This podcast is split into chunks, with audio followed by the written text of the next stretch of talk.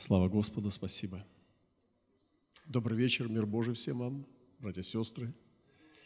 Очень рад сегодня снова встретиться в этот вечер с народом Божьим. Для меня это большая честь быть здесь, в Ташкенте, и делиться э, из Божьего Слова. Знаете, когда я уверовал э, э в Бога и начинал только проповедовать, я помогал пастырю проповедовать – и потом, когда уже началось э, самостоятельное служение у нас, я проповедовал, ну, долго. Я знал, что классическая проповедь должна быть час. Потом нас учили, что она должна быть 45 минут. Потом в других местах где-то полчаса. Ну, обычно нас учили, что 45 минут – это самая классическая проповедь. Но теперь вот э, чем дальше я живу и с Богом хожу и служу Ему, я все короче проповедую – Сейчас для меня ну, невероятная бывает э, трудность проповедовать час. Я сейчас думал, хорошо ли это или плохо. Вот я слушал брата, он делился словом, и это, я думаю, как хорошо, человек говорит просто ну, свободно. И я думаю, а я смогу сейчас держать? Мне... Я смотрю на часы 7 часов. Думаю, неужели? А сегодня же до 8 собрания. И на самом деле, вы знаете, иногда я проповедую сейчас иногда в церкви или в других местах по 9, по 10, по 15, иногда 20, редко по 20 минут. И я не знаю, хорошо это или плохо. Но в любом случае, я думаю, что когда человеку есть что сказать, он скажет. И самый главный орган э, в теле проповедника не язык, а сердце. Язык, он ну, орган вообще опасный. Он сегодня так, а завтра так – и от языка от своего вообще-то и болезни желудка, и длина, длина жизни. Так написано в Библии, что от его, от этого органа зависит наша жизнь.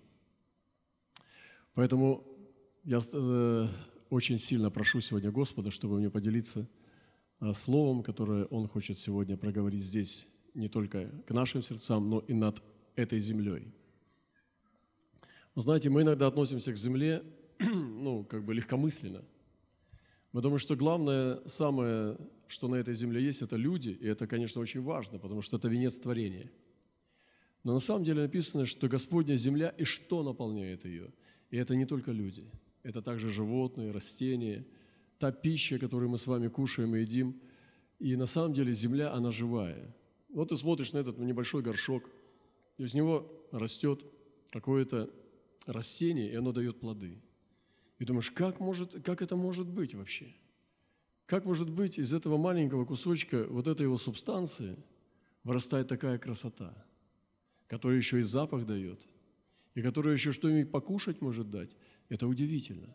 Как же земля может быть не живая, а растение живое? Конечно же, все это живое. И все, что сделал Бог, в этом всем есть дыхание жизни. Поэтому все дышащее дославит Господа. Я сегодня благодарю Господа, поэтому часто я слово провозглашаю не только в человеческие сердца, потому что самый лучший сейф, самая лучшая сокровищница, где слово хранится, это человеческое сердце. Открытое слово, оно входит в открытые сердца, и оно исцеляет землю. Однажды мы приехали на Камчатку, и там тоже стали спасаться коренные народы – вот только начало такое, это было такое благословение. Мы видели коряков там и разные другие э, камчедалы, разные другие коренные народности России. И мы увидели, что там очень кривые какие-то березы. Очень удивительно, потому что не на просто в Думаевых местах открытых, а именно в лесу, внутри леса, очень искаженные, искореженные деревья. И мы обратили на это внимание и поняли, что здесь что-то ненормально. Дело не в деревьях и не в том, что там плохой климат – о том, что что-то с землей. Потому что такая земля рождает такие корявые деревья. Береза, вы знаете, она должна быть стройная и красивая. Но мы видели искореженные деревья. Пока они поговорили с, э, с коренным э, человек, представителем коренного народа, и он сказал, наши деревья плачут из-за нашей земли. И вы знаете, коренные народы очень сильно чувствуют гармонию с творением. Вот система городов это очень сложная система, куда и попал Лот. Авраам предпочитал жить ну, немножко подальше от городов. он предпочитал жить в простоте, он держался простоты, потому что система возмездия, воздаяния э, подальше от городов проще. Ты нарушил закон, ты получил сразу ответ. Ты исполнил закон, сразу получил ответ. И, знаете, коренные народы лишнее животное не убьют, они лишнее дерево не срубят. Они понимают систему возмездия, систему воздаяния. В городах же это сложнее. Ты нарушаешь какой-то закон, ты истребляешь землю, ты относишься к творению беззаконно, и ребенок может родиться больной, или какая-нибудь внезапная болезнь может настигнуть тебя. Это все система возмездия, но она очень усложненная, как через сложную микросхему приходит воздаяние. Поэтому люди в городах более, менее понимают о Боге. И очень часто, к сожалению, мы закрываемся в церквях и думаем, что Бог – это Бог дома молитвы. И большинство своего времени мы связываем Бога это с проповедями, с сидением, слушанием проповеди, с исполнением заповедей в квартирах и так далее. И таким образом Бог, Творец Вселенной, Он становится обслуживающим, обслуживающей личностью наш быт в городах. Это очень страшное заблуждение, потому что Бог остается владыкой Вселенной. Он не просто присматривает за ней, Он правит, и Он правит хорошо. Это удивительно то, что мы с вами находимся на этой планете, но дело в том, что однажды видел э, этот видеофильм, каким образом наша Земля позиционируется с другими планетами э, Вселенной и нашей галактики даже. Я видел одну планету, которая показывалась там учеными, что если бы сегодня вот, допустим, в городе Ташкенте, обронить ресинку в каком-нибудь районе, и мы бы все бросились ее искать, мы бы с вами вряд ли нашли ее. Вот есть такие планеты, которые Земля по сравнению с этой планетой, как ресинка по сравнению с Ташкентом. А есть такие, которые как ресинка по сравнению с Узбекистаном. А есть как горошина по сравнению с планетой Земля. И это все сотворил один и тот же наш Бог. Это тот же самый Бог, который сегодня дал нам Духа Своего Святого. И мы с вами здесь, находясь, должны вмещать это и всегда помнить, что Бог – это не только обслуживающий Бог в домах молитвы. И поэтому сказал, выйдем же на поля Иорима, побежим в поле, потому что ты там, возлюбленный мой. И очень часто Господь любит обитать не в молитвенных домах, а в полях. Пусть Бог благословит нас, дорогие братья и сестры, видеть Его верно, потому что иногда мы говорим о Боге так, как о несуществующем. Вот, например, представьте, кто-нибудь слышал обо мне что-то и начинает рассказывать обо мне, как будто он меня знает, и говорит обо мне неверно. И я иногда слышу такое, потому что мы служим Господу, и иногда братья и сестры говорят, но ты же сам сказал вот это. Я говорю, брат дорогой, я не могу такого сказать потому что я себя не узнаю в этих словах. Я сейчас я слышу первый раз в жизни, это против моей природы. Я бы никогда такого не сказал, потому что это, я думаю, прямо противоположным образом. Я не мог этого сказать. И иногда мне кажется, что Богу приходится отнекиваться от наших представлений о Нем. И сегодня есть один путь, каким образом мы можем познавать Бога. Это откровение.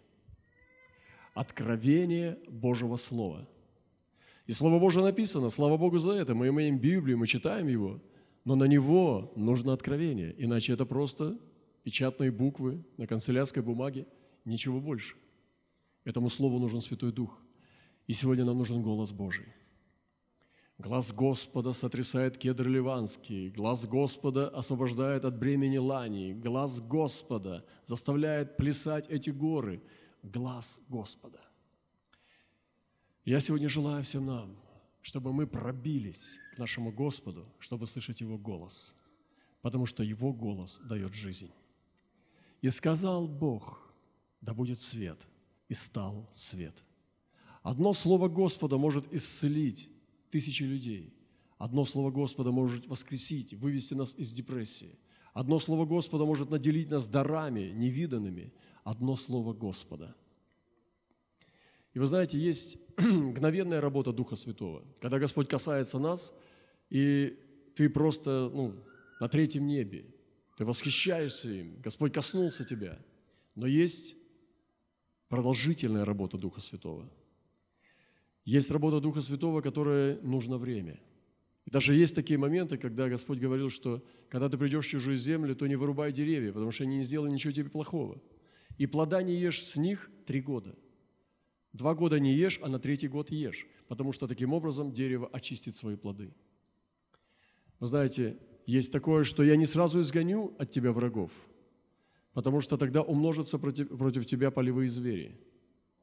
То есть есть продолжительная работа Святого Духа. И мы тоже должны понимать о мгновенной работе Духа Святого и о затяжной работе Духа Святого. И все это работает наш Господь. Я чувствую здесь в Азии, э, в теле Христа тоже, что очень важна, важна понимание продолжительной работы Духа Святого. Это включает освящение до определенной степени прорыва.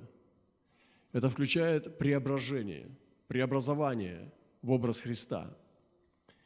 Это включает в себя плоды Царства Божьего, и они тоже не мгновенны. Плоды должны возрастать, и им нужно время. Это включает в себя видение о невесте в тайне жаждущей воды, и это невеста. Кто-то из вас вернулся сегодня снова. Вы хотите воды. Кто-то пришел сюда для того, чтобы просто пробиться. Кому-то было трудно прийти. Второй вечер, знаете, но вы пришли, потому что вы хотите большего. Вы хотите больше воды. И мы будем сегодня молиться, чтобы Господь дал этой невесте ее глоток этой воды. Чтобы Он дал этой невесте выпить ту воду из того колодца, который оживотворит ее. Какого Господа мы видим? И вы знаете, когда мы читаем о том, что Павел пишет, во что мы должны ну, соединиться с Христом, мы читаем о том, что нам надо сораспяться с Ним. Но сораспяться еще не значит умереть. Ведь Христос висел, распятый на кресте, еще живой. Но потом Христос умер, и нужно сораспяться и умереть с Ним. А потом нужно войти в погребение, а потом нужно совоскреснуть, а потом нужно ходить с Ним в силе воскресения. И эти все процессы, эти все шаги, которые принадлежат верующим – и мы сегодня также можем общаться с Господом, с распятым. Знаете, я однажды видел, помню, маленький был в детстве эту картину, когда бабушка там в католической церкви склонила колени, и она целовала статую, эти раны на ногах, и меня это сильно касалось, у меня до сих пор стоит эта картина. Это было где-то в Паланге, там, в каком-то курортном городе Литвы. Я смотрел, и меня это испугало. Мне казалось, что это так неестественно – целовать мертвую статую, как живую – я помню свое детское восприятие, не был тогда еще рожден свыше, мне никто не говорил о Господе, мои родители не учили меня о вере. Но я помню, меня очень сильно это ранило, как бы оттолкнуло, что ли. Я почувствовал отторжение на уровне брезгливости в духе, когда эта бабушка целовала статую мертвого, распятого мужчины. И вы знаете, я подумал, что мы можем так приходить к Богу – и можем сегодня общаться с распятым, можем общаться с тем, кто умер. Но есть видение общаться с воскресшим из мертвых. Есть видение сотрудничать с трудящимся на служении. А есть видящее, видение соединиться с правящим на престоле. И я сегодня хочу видеть престол Бога. Когда вы закрываете глаза и молитесь Богу, что вы себе представляете – ведь вы знаете, однажды я услышал учение о том, что любовь Бога Отца и любовь Духа Святого, они соединены вместе, но это немножко разные вещи. Любовь Отца, которая послала Сына Своего, и любовь Сына, которая добровольно пошла на крест, это как бы, ну, две разных любви, но это одно и то же, одна и та же природа. И мы называем Господи, и мы обращаем к Господу. И Павел молился Отцу во имя Господа Иисуса Христа. И сегодня, когда я обращаюсь к Господу, я хочу видеть престол Бога. И он говорит, престол, возвышенный от начала, есть место нашего освящения. И в нашей церкви я люблю ободрять людей. Давайте поднимем лица к Богу. Вы знаете, сегодня утром я размышлял о слове, и я хотел бы, если бы у меня были коммуникации, я бы хотел показать две картинки. Один маленький ребенок. Вы знаете, по ребенку можно увидеть состояние его семьи. худенький мальчик с испуганными глазками встречает незнакомого дядю на пороге своего дома и прячется. Его зовут по имени, пытаются вызвать его на середину, но он не привык быть на середине, потому что быть на середине представляет для него опасность. Этот маленький худенький мальчик выползает из своей норки и смотрит. Папа пришел. И другое. Звонок в дверь, и он бежит с громким смехом, открывает дверь впереди мамы, расталкивает своих братьев и сестер, потому что он думает, что папа пришел. Большая разница, правда? Поэтому я люблю говорить людям, давайте поднимем лица к Богу. Давайте поднимем лица своему Отцу. Давайте откроем свои руки и поднимем их к Богу. Вы знаете, когда я ничего не чувствую, а такое часто бывает у меня, я не знаю, как у вас, но у меня бывает, когда я не чувствую присутствия, когда я не чувствую настроения, у меня нет духовного подъема и вдохновения, и такое тоже бывает, я начинаю молиться, я все равно поднимаю к Нему руки. Я поднимаю к Нему руки, поднимаю лицо и стараюсь Ему улыбаться – и говорю, Иисус, я Тебя люблю. Иногда это глупая молитва, я молюсь за еду. Потому что я думаю, ну что я сейчас буду этот борщ промаливать? Сколько уже тысяч раз я его промолил? Что я сейчас буду над этим блюдом молиться? Да, конечно, я благодарю Бога за дары. Я, ну, вы христиане, не судите меня строго. Но когда я чувствую, что эта молитва риторическая и просто дежурная, а я не хочу не произносить ни одной дежурной молитвы, я не хочу своим отцом произносить ни одной дежурной молитвы. Однажды меня шокировала одна вещь. Мы говорим, давай помолимся. Он говорит, и к нам приехал гость, говорит, а за что? Мы в смысле за что? Ну, я был, мы бы остолбенели. Как в смысле за что? Ну, помолимся просто. И ты говоришь сыну, говори. Он, сын говорит, о чем? Ну, какая разница, говори. Говори со мной. И он начинает наговаривать всякую ерунду, лишь бы наговорить. Вот примерно так мы иногда молимся. Я подумал, ты посмотри, какой здравый, трезвый вопрос. Спасибо тебе, ты отрезвил меня.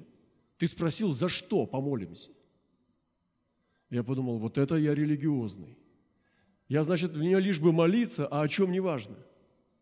Вы знаете, Господь сегодня хочет привести нас на новый уровень зрелости в осмысление. Я не против того, чтобы мы молились много и часто, и постоянно, и все такое. Но мы говорим немножко о другом.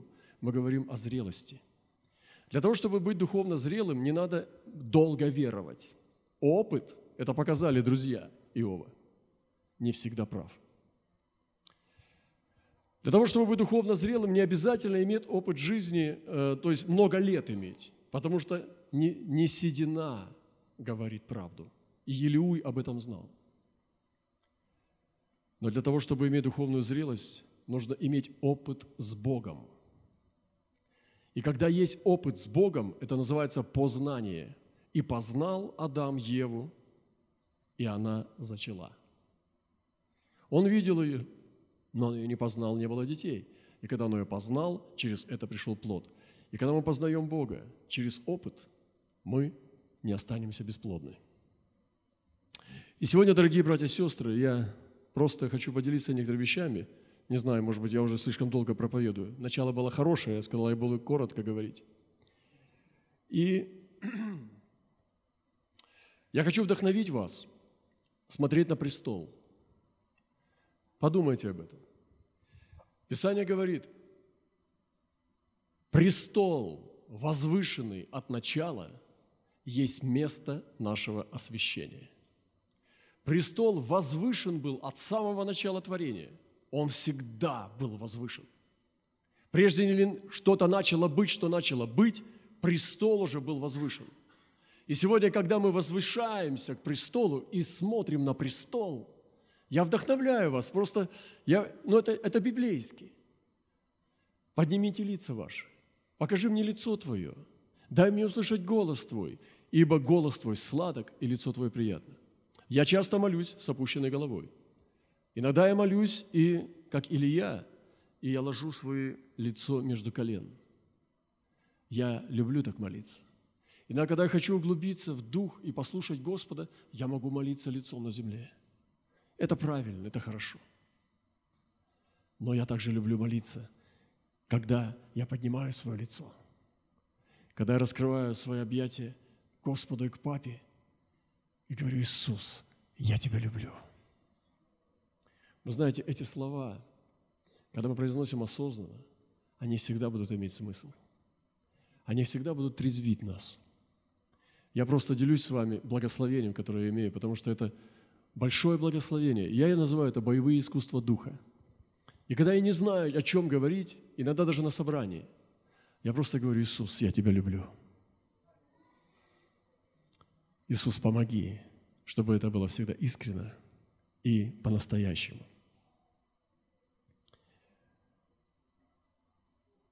Сегодня мне прислали одно откровение, что один человек, у нас есть э, пророческий человек, он имеет дары духа, дар пророческий.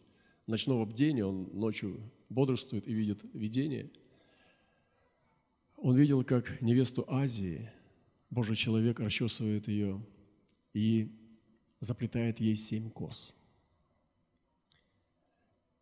И была показана очень прекрасная девица – Э, с черными волосами. И она сидела, и Божий слуга, который выглядел как евнух, о котором мы сегодня слышали, он был как евнух, он не претендовал на эту невесту. Он был слуга этой невесты. Он расчесывал ее волосы и заплетал ее семь кос. Я думаю, так и делали эти евнухи, потому что именно им доверяли цари э, своих жен и наложниц – я размышлял об этом, я размышлял о Самсоне, потому что у Самсона было эти семь коз, о которых написано, что он э, говорил, чтобы его косы вплели в ткальную колоду. И я не буду повторять это местописание. Но размышляя о Самсоне, я помню, что он был сильный. И у него было несколько сезонов его жизни. Был хороший сезон, когда он поднимался в силе. И мы видели этого героя. Он ходил еще в святости и в праведности, пока не связался с женщинами – с неправильными женщинами. Это был Божий человек, герой-одиночка. Он двигался в Израиле и был судьей 20 лет. 20 лет правления Бога через этого Божьего человека. И он был сильный. Но настало время, когда он стал заигрывать с призванием. Да, у него была сила. Никто не знал тайны его, его завета с Богом. Они были в волосах. Он ничего не ел от виноградной косточки, кожуры, вина, сока – и у него никогда не касалась его волос никакая бритва. Это был муж Божий. Его сила была не в то, что он был сильный и крепкий. Честно говоря, я дальше больше верю, что он был простой физически, потому что иначе бы никто бы не удивлялся, откуда у него сила. Но они удивлялись, откуда у него такая сила. И у него сила была в тайне, в завета – с Богом в тайне назарейства. И он стал заигрывать с призванием. И постепенно он стал падать и не знал этого. И он однажды упал и стал как прочие люди. Вот это самая страшная катастрофа, которой я боюсь и никому не желаю из вас. Быть как прочие люди. Мы, народ особый, взятый в удел. Мы не можем быть с вами как прочие люди. Мы с вами люди особенные, мы не, про, не прочие. Мы непосредственности. Вы понимаете, мы избранные Богом. Мы должны соответствовать этому званию. Я не говорю сегодня о гордыне, я говорю сегодня о достоинстве, я говорю сегодня о чести. И Самсон носил эту честь, пока не упал и пока не стал, как прочие люди. Он потерял. Ну а Самсон продолжал искать Бога. Ему выкололи глаза, и он молол эту мельницу дьявола, ходя по кругу, под плетьми, под выкриками, под насмешками, и он просто молол жернова. Может быть, напротив него был осел, который тоже помогал ему, и они мололи эти жернова изо дня в день. И Самсон стал вспоминать эту былую славу. Он стал вспоминать, кем он был, он стал вспоминать эту первую любовь и радость, и постепенно написано, что волосы на его голове стали отрастать. Представьте себе этот мягкий пушок, он снова стал, или, ладно, давайте, жесткая щетина. Мягкий пушок звучит сомнительно. И волосы стали расти на его голове. О чудо! Он стал чувствовать наливание мышц. Когда он произносил «Господи», он вдруг обращался, и он стал чувствовать, что сила возвращается к нему. И Самсон стал двигаться снова в Боге, но никто этого не знал. Он стал мудрее. И когда пришло время, когда филистимляне вывели его и стали насмехаться над ним, вы знаете, то тогда он обратился к одному, к одной личности. Это был отрок. Мне нравятся такие личности в Библии. Однажды Иосиф, когда искал братьев, некто встретился ему на поле. И этот некто показал, где братья. Вы знаете, недавно приезжал к нам одна, один служитель, это была сестра, и она спросила, кто видел ангелов? И когда мы слышим такой вопрос, ну не просто, да? Я не думаю, что здесь будет лес рук. Наверное, ну, только в наученной церкви, как себя вести на такие вопросы, будет лес рук. Я поднял свою руку, потому что я верю, что много раз я видел ангелов. Если я буду сейчас рассказывать, как это было, я помню, один у нас был брат, он покаялся, бандит бывший, отвечал за город, там на коленях молился, потом у него там на коленях звезды эти, там все это. И он, я помню тогда, хотя он как бы верил, но говорит, хм, ангелов ты видел. И засмеялся. Я думал, вот это неверующий, вот это туголоб. Вроде ты каялся только что, и ты не веришь, что я видел ангелов. Вы знаете, вот этот отрок, который подвел его, о нем не написано, что он тоже был завален камнями. Иногда просто невзрачные люди вокруг нас, они могут быть ангелами. И Писание говорит, что будьте страноприимчивы, страноприимны. Потому что сами того не зная, я хочу подчеркнуть, сами того не зная, сами того не зная, значит, вы думали, что это человек, он кушает, спит и делает все так же, как вы. Сами того не зная, оказали гостеприимство ангелам.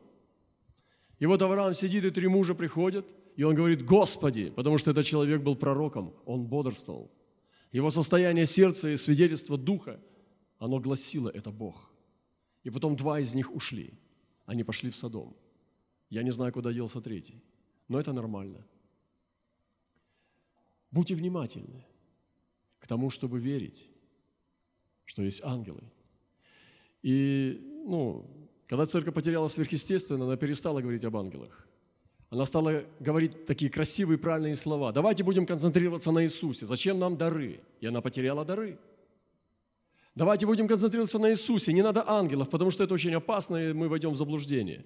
И мы потеряли откровение об ангелах. Вы знаете, однажды мне сказали, слушай, Роман, а что больше, языки или любовь? Я подумал, ах ты сатана. Я сказал, и языки, и любовь.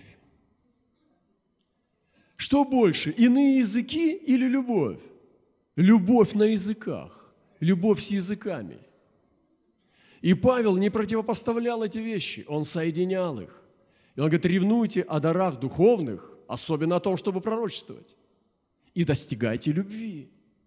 Он не разъединял, он соединял эти вещи. И сегодня нам нужны посещения ангелов. Нам нужны дары Духа Святого. И мы не противопоставляем их Иисусу. Они просто являются дополнением и полнотой Божьей. И вот Самсон обратился к этому отроку и сказал, подведи меня к столбам. Я хочу, чтобы мы больше обращали внимание на таких отроков. Я не говорю вам о мистике, но часто летя, я часто делаю перелеты на самолетах. Я вижу ангелов с собой. И, э, но я не буду сейчас сдаваться, потому что я не хочу тратить, ну, так как бы святыню, так трогать и все – но иногда Господь давал мне э, корм, давал питание. Иногда я уходил на скалу куда-то в одинокое место и видел там бутылку свежего молока с булочкой. И это было дикое место, и как это была какая радость, когда ты кушаешь эту еду. А как молоко, оно бы прокиснуть на солнце, а оно свежайшее, холодное, прекрасно. Как будто ангел поставил его за пять минут до моего прихода. И в других местах также. И были такие ситуации, когда Господь кормил меня едой, свежей, в самых диких местах. Разве это были не ангелы? И таких ситуаций много. И если бы мы сейчас видели все то обслуживание, которое обслуживается ангелами, мы бы с вами, наверное, с колен не вставали. И наша благодарность была бы гораздо больше, чем сейчас. Итак, сегодня церкви нужно открыть глаза. Нам нужны открытые глаза нашего сердца. Нам нужны открытые уши, тогда нам будет легко принимать Божье Слово. Обличение это или тяжеловесное высвобождение праведности. Любое слово, оно будет приходить с очень чистым чувством восхищения. Потому что Слово Божие, знаете, какой самый лучший ингредиент, когда ты должен растворить быстро Слово? Это покаяние. Если мы научимся принимать Божье Слово с покаянием, оно растворяет все. Ты можешь услышать что-то такое, что тебе неприятно, но ты скажешь, прости, Господи, наверное, это есть во мне. Как все просто. И дальше побежал радоваться. Я рекомендую вам. Некоторые пьют таблетки для усвоения еды. Пейте покаяние. Вам будет хорошо. Это не сделает вас суровыми – это сделает вас неприкасаемыми. Это сделает вас победителями. Это сделает вас теми, кто не будет ходить под депрессией, потому что покаянием снимается депрессия. Люди в депрессии, потому что они не каются, потому что они противятся Духу Святому, совесть у них осквернена, и они не радуются, потому что Дух Святой судит их. Стоит покаяться, и ты сразу же на небе. Слава Иисусу! Простите, я слишком долго проповедую. И вот что я хочу сказать. Когда этот отрок подвел его, я верю, что это может быть откровением. Иногда, летя на самолете, я часто вижу одного и того же человека. Кто скажет, ну, брат Роман, ты давай прекращай. У нас тут такое не принято. Я рекомендую открыть глаза. И когда я стал это видеть, вы знаете, при трясках, при каких-то воздушных ямах я стал вести себя более спокойно. Я думаю, Господь, если Ты послал этого ангела здесь со мной, каждый раз в последнем сезоне я вижу, как странное существо всегда рядом. Поэтому я твердо поднимаю руку. Я видел ангелов. Но не только в этом случае. Также у нас есть видение, откровение, сновидение. И это удивительно. Я знаю одного человека, мы с ним встречались в одной конференции. Его Господь с 9 лет стал являть ангелов. Каждый год на Роскошану к нему приходит ангел. С 9 лет. Он пророк, э, афро, афроамериканец, афрофранцуз, простите. Когда мы с ним сидели вместе, я не знал, что он пророк. Он смотрел, стал говорить мне вещи, которые знал только я. И он стал говорить об ангельском мире, в который я вовлечен – и я знал, что это мой отец говорит, потому что это было так глубоко и сильно. Я переживал очень сильное посещение, внутренность моя, она просто узнавала отца. Да, мой отец именно такой. И он стал рассказывать свою историю, что ровно на Рош Хашану, то есть это еврейский Новый год, к нему приходит ангел, и он учит его об ангельском мире. Как это прекрасно, правда? И он любит Иисуса. Семейный человек, который живет в праведности и святости, и он любит Иисуса. Сегодня я верю, что церковь должна перейти на новый уровень хождения с Ним. Но религия, традиция, просто слепая, тупая, просто бессмысленная, она вытесняет песнь Духа. Она вытесняет восхищение. Вы знаете, когда у любви уходит восхищение, когда молодые люди перестают друг другом восхищаться – наверное, теряется любовь. Я думаю, что с Иисусом всегда должно быть чувство восхищения. Именно по этому признаку можно узнать, находишься ли ты в первой любви. Некоторые начинают слушать Божье Слово и сразу начинают зевать. На них нападает какая-то инфекция. Когда говорят об Иисусе, или давай помолимся, у некоторых переворачивается, их начинает судорожно зевота нападает. Я рекомендую поститься – настоятельно очищаться и поститься. Кстати, о посте, братья и сестры. Настоящие Божьи люди – это люди поста. Нам надо поститься. Нам надо упражняться в посте. Есть экстренный пост, есть пост дисциплины, есть пот, который возвращает тебя в порядок. И Божьи люди всегда были людьми поста и молитвы. И скажу немножко о косах, и я закончу. Я просто размышлял, это не есть то учение, которое вот именно оно так, но это может помочь нам немножечко поговорить о невесте Азии. Я просто размышлял об этих семь косах Азии, потому что мне сегодня прислали это откровение, и оно по духу мне ложится очень хорошо. Я думаю, что одна из кос невесты Востока – это избрание предназначения. Сегодня размышляя о невесте Востока, вы знаете, женщины Востока – это же прекрасные женщины. Поймите, я говорю в хорошем смысле. Они кроткие, они красивые, они мудрые, они целомудренные. Но как оно должно быть? Они хорошие матери, они хорошие хозяйки. Это просто, ну, как бы сокрытая красота. Она мистическая в хорошем смысле, то есть тайна, тайная красота. И Какое предназначение у невесты Востока для невесты Христа во всем мире? Написано, девицы ведутся к тебе. Девицы ведутся к тебе. Какая девица принесет, приведется с Востока? Какая девица сегодня предстанет перед нашим царем из Азии? Какая?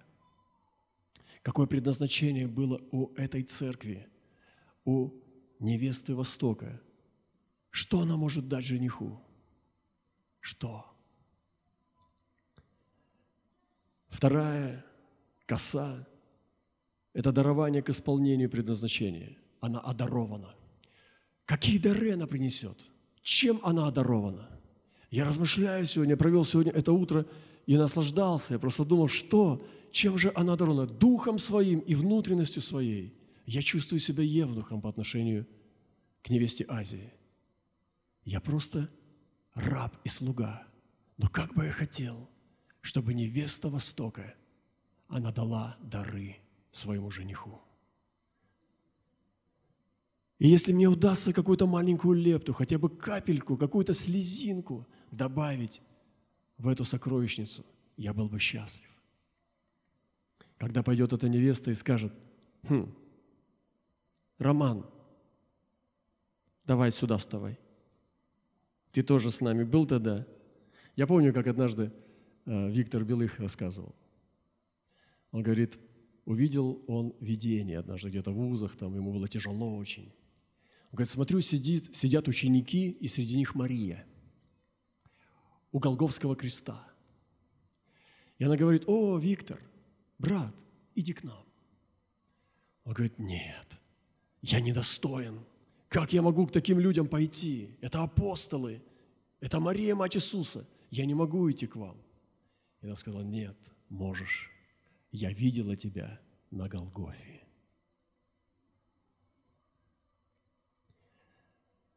я думаю, невеста Азия, Азии, Востока должна знать Голговский запах, должна знать Голговский крест – Третья коса, которую размышляю, это преимущество невесты в распределении земли. Когда Бог распределял земли для народов, и при Вавилонской башне рассылал народы по разным уголкам планеты, он давал языки, соответственные разным наречиям, и Узбекистан получил тюркское, да, группу, и так далее, там Фарси, Таджикистан, и они распределялись. Это было все так, и написано в Библии, что он приготовил так, как Он захотел. Он распределил эти народы по своему усмотрению. И Он дал Узбекистану эту землю, Таджикистану эти горы, там сколько, 80 больше процентов гор. Он дал Казахстану эти степи. Он дал Киргизии эти тоже красивые горы, эти поля. Вы понимаете, Бог не ошибся. И когда Он распределил эти народы, что? Почему Он это сделал? И я призываю понять. Сегодня мы с братьями говорили, и кто-то мне сказал, что Узбекистан третье место по золоту занимает. я так удивился, потому что я никогда не слышал и не видел узбекского золота.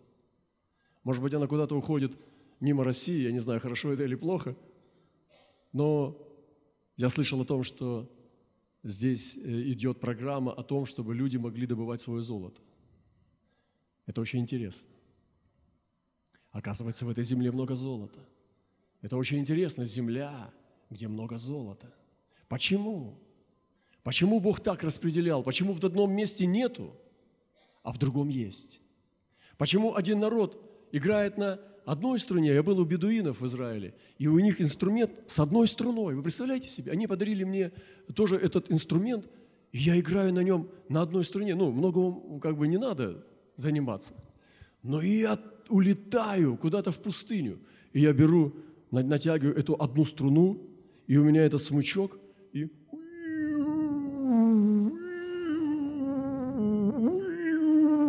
и ты уходишь в пустыню к этим верблюдам, и ты счастлив созерцать жизнь. И он, почему Шашан создан в этом народе именно таким? А в других очень сложная музыка, например, как в испанских, фламенко. Почему так? Что за темперамент? Что Бог заложил в жизнь человека, в народы, в культуру и в музыку такого, что именно Он хочет получить эту песнь любви? Вы знаете, этот инструмент шашан называется орудие любви. И в каждом народе есть свой шашан. Мы вернули бубен, который принадлежит раньше шаманам. И наши коренные народы сегодня на прославлении стучат в бубен. Он пугает некоторых людей. Они думали, что шаманы только делают бубен. Но эти народы сделали раньше бубен, чем появились шаманы. Они понимают ритм. И поэтому сегодня, когда слышишь струн бубна и кричать «Иисус, я тебя люблю», это прекрасно. Найдите понимание, почему ваша земля сегодня ваша. Четвертая коса – это ее исторические завоевания, преимущества. И есть слава в народах в истории. Посещая некоторые места, даже в Узбекистане или в Таджикистане, я был очень удивлен, что в некоторых исторических музеях говорят о том, что здесь были очень сильные мудрецы, что здесь были очень сильные ученые, которые были понимали ход звезд. Я не говорю об астрологии, я говорю об астрономии. Что они понимали планету, они понимали движение Солнца и разные другие тайные вещи. Это очень интересно, как люди пустыни без современных европейских университетов и париков с завитушками могли на своей земле получать откровение о тайнах вечности – это прекрасно. Я думаю, что невеста будет украшена этим. И невеста Востока, она получит от этих вещей, от этих сокровищ славу. Вы знаете, мы настолько испугались демонов, настолько испугались потеряв сверхъестественное, что все выхолили, выхолостили. Вы знаете, сначала разрешили две ноты, потом третью добавили, ну и потом уже четвертую. И очень много церковь потеряла – когда она перестала видеть Бога небес. Сегодня работать с коренными народностями, то, как они слышат Духа Святого, мы диву даемся и удивляемся. Иногда они понимают язык птиц. Наша сестра осозналась, когда мы искупляли ворона, что ворон вообще-то пророческая птица, а не проклятая. Некоторые освободились, сказали, ой, когда я ворона видела, думаю, все, день плохой будет. А теперь ворон – это прекрасно. Он приносил пророк, пророку еду, он давал, это пророческая птица – и когда Илья видел ворона, он был счастлив. Значит, будем кушать. И наша сестра подошла и созналась, говорит, моя фамилия Ворон, я просто стеснялась этого всегда. Она из коренных народов, она из э, э, Чукчей, Лаура Ветланы. И однажды она заблудилась в нашем городе, сестра какая-то пригласила ее ночевать, там было много всяких э, ну, больших высоковысотных домов, и она потеряла адрес. И тогда она возвала, «Господи, помоги мне найти мой дом, мою квартиру» и увидела ворона. Ворон прилетел, полетел, сел на ее подъезд. Кар! Она пошла в этот подъезд, нашла свою квартиру и утешилась. Вы знаете, Бог знает, как говорить с человеком. Но если мы запрем его в молитвенном доме, мы ничего не поймем. У меня нет времени рассказывать эти истории, каким образом иногда Господь помогал мне через животных Э, избавиться от опасности. Это было в разных местах. иногда животные приходили и помогали мне избавиться. Это удивительно и даже странно, что я стою за этой кафедрой с микрофоном. Странно, что я микрофон могу держать. Но я скажу вам, я не кафедральный человек, за что я благодарен моему Богу. И сегодня Бог ищет полевых людей, людей полей, которые могут двигаться не только в разговорах, но могут двигаться на полях, которые могут обладать боевыми искусствами Духа. И Он зовет свою армию. Вчера я призывал добровольцев в армию Господа. Я сказал, что я вербовщик. Я хожу и вербую. Вербую в армию Господа. И мне человек написал, я готов даже кашу варить. Возьмите меня, я буду кашу варить. Мы сказали, принято. Я заканчиваю. Пятая коса – это национальные герои в истории. Это было удивительно. Мы поехали в Янгиюль в прошлый раз, и там был брат, вы его, наверное, знаете. Одна из немногих церквей, где узбеки сами пасут себя во имя Иисуса Христа. И мы в тот день попали, перед этим, в день смерти Амира Тимура, попали в его гробницу. Я чувствовал, что мне нужно туда пойти – и нам сказали, о, вам повезло, сегодня день смерти Амира Тимура. я пришел, стал рассказывать эту историю, и там была какая-то сверхъестественная вещь. Я высвобождал эту историю, и он сказал, вы можете проверить у него это. И он сказал, я все понял, сегодня, брат, изменилась моя судьба. Я подумал, о, это сильные слова. Объясни, пожалуйста, что ты имеешь в виду. И он сказал свое свидетельство что его отец, когда узнал, что он уверовал в Бога, подверг его гонениям. Ему нужно было уйти из своей квартиры со своей женой. И для того, чтобы остановить его, он выносил лист с его родословной и сказал, это тайна, я никому еще не говорил, я тебе не говорил. Смотри, мы, ты являешься прямым потомком Амира Тимура. И я проповедовал его церкви и говорил, что не исключайте Амира Тимура – это ваш национальный герой, потому что тот дух героя, который был в этом человеке, может быть, он грешник, он не омыт кровью Христа, но тот дух, который в нем был, это дух нации. Посмотрите, что вы могли сделать. Вы даже освободили часть России, а сегодня едете туда на заработки и делаете самую низкооплачиваемую работу. Может быть, нужно что-то понять? В вас же есть тот великий узбек, пробудите его и осветите, проведя его через крест во Христе. И когда он был там, я хочу сказать, я хочу молиться с тобой, брат. Простите меня, что рассказываю эту историю, но я не смог удержаться. И мы молились вместе с ним на коленях. И я молился за нового узбека – который будет освящен великим Амиром, великим Тимуром, Иисусом Христом. Поэтому поймите, о чем я говорю сегодня. Это национальные герои в истории. И есть в каждом народе национальные герои, которые чтятся, чтятся в их культуре. Я понимаю, что мы во Христе. Нам нужно смотреть через кровь. Но вы понимаете, о чем я говорю. Находясь в Монголии, я также говорил о великом Монголии – и на самом деле это очень сильно. Они верят. Шестое – это история духовная. И вы знаете, что здесь тоже есть история христианства в IV-V веке. В V веке здесь, в Узбекистане. После того, как большинство христиан из перцев приняли несторианство и разорвали свои отношения с Константинополем, с католиками, несториане становятся основными распространителями христианства в Средней Азии. Даже Самарканд был прославлен тем, что там было сильное христианство. Вы представляете? Вы знаете, мы можем забыть это. Бог не забывает. Молитва, подлинная молитва, она не исчезает в вечности. Она остается работать. Вы знаете, как работает молитва матери? Мать уже уходит, а сын спасается после ее смерти. И есть молитвы пророков и апостолов, которые продолжают работать после их смерти. Слава Богу, что Бог их не забывает. Поэтому это тоже очень важно. И последнее. Искупительный дар современной церкви. Что я имею в виду под искупительным даром? Это чем сегодня богаты вы? Чем сегодня вы славны? Я знаю, что несколько вещей, я знаю поверхностно, простите меня за это, но я знаю, что здесь у вас очень хорошая работа единства. И я хочу ну, просто воздать Богу славу и честь братьям, которые работают на это. Я был потрясен сначала, когда увидел это, как братья собираются вместе для поста молитвы, как служители собираются вместе. Вы знаете, этот уникальный опыт редко где найдешь. Даже в странах Азии. И здесь это есть. Вы прошли какие-то вещи по притеснениям, и у вас есть опыт, как выстаивать в условиях притеснений. Это тоже уникальный опыт – и еще много-много вещей, которых я не знаю, вы знаете. И Бог знает. Но это тоже может быть богатством этой прекрасной косой, этой седьмой косой невесты Востока.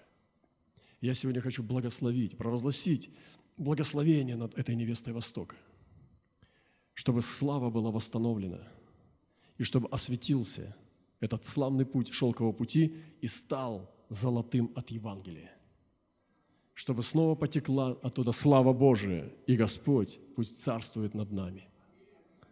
Благословит нас Господь, дорогие. Давайте встанем, помолимся.